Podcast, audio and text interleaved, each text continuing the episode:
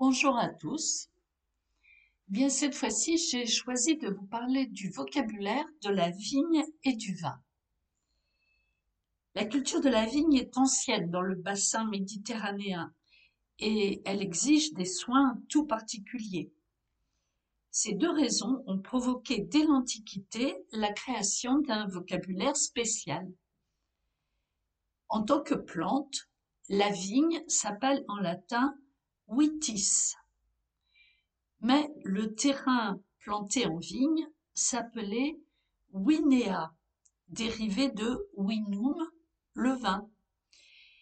Ce mot a éliminé vitis et a donné en français vigne qui cumule les sens des deux mots latins. Vitis n'a pas toutefois disparu sans laisser de traces. Il est resté sous la forme vis comme nom d'outil à cause de l'aspect des vrilles de la vigne. Ce mot vrille lui-même, qui est la partie de la vigne et aussi un nom d'outil, vient du diminutif viticula, petite vigne. Son R anormal pourrait être dû à l'influence du verbe virer, On retrouve aujourd'hui vitis dans des mots savants comme viticulture ou viticulteur. Vignoble et vigneron sont des dérivés de vigne. Le suffixe de vigneron se retrouve dans d'autres noms de métiers, comme forgeron ou tâcheron, mais celui de vignoble reste obscur. Un autre dérivé de vigne, le diminutif vignette, lui s'est beaucoup éloigné de son sens primitif. Jusqu'au XVIe siècle, on a appelé vignettes des ornements en forme de branches de vigne dont on décorait des coupes de métal ou des fourreaux d'épée.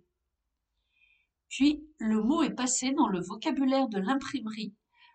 On a donné ce nom à des ornements analogues qui encadraient des pages de beaux livres, puis, par oubli de l'origine, à de petites gravures en tête des chapitres ou dans le corps du volume. Enfin, par une évolution récente, à de petites images détachées, telles les timbres. Et plus récemment encore, on a appelé vignette le reçu d'une taxe que les automobilistes devaient apposer sur le pare-brise de leur voiture. Les Romains, eux, n'avaient pas de nom spécial pour désigner le pied de vigne. Le mot cep vient du latin quipus, qui se disait d'un pieu enfoncé en terre.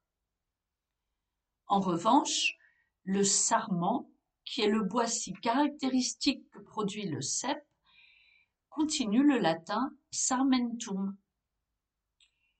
Le pampre, nom surtout en poésie de la tige de vigne couverte de feuilles, est le latin pampinus.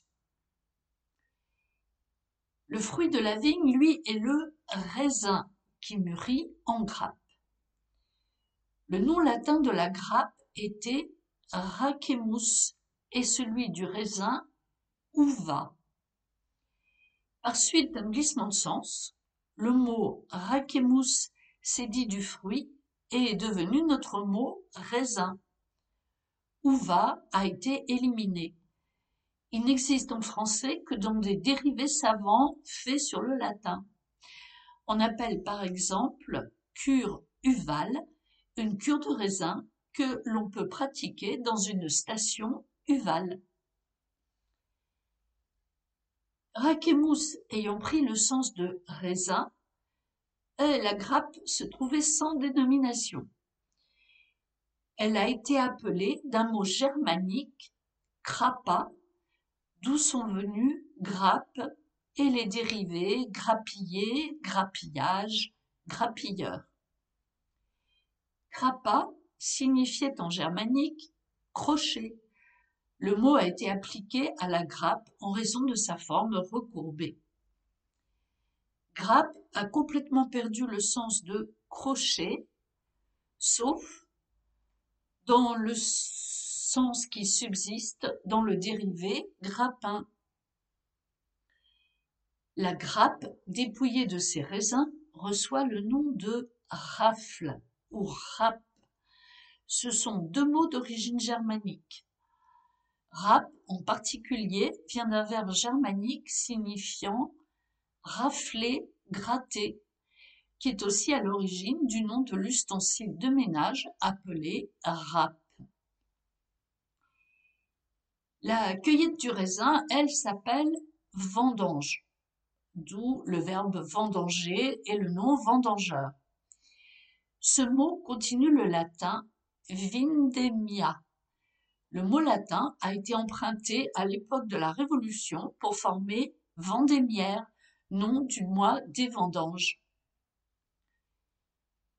Ensuite, pour faire du vin, on écrase le raisin dans le pressoir. Ce mot est apparenté au verbe presser. On le trouve en latin du IVe siècle sous la forme pressorium.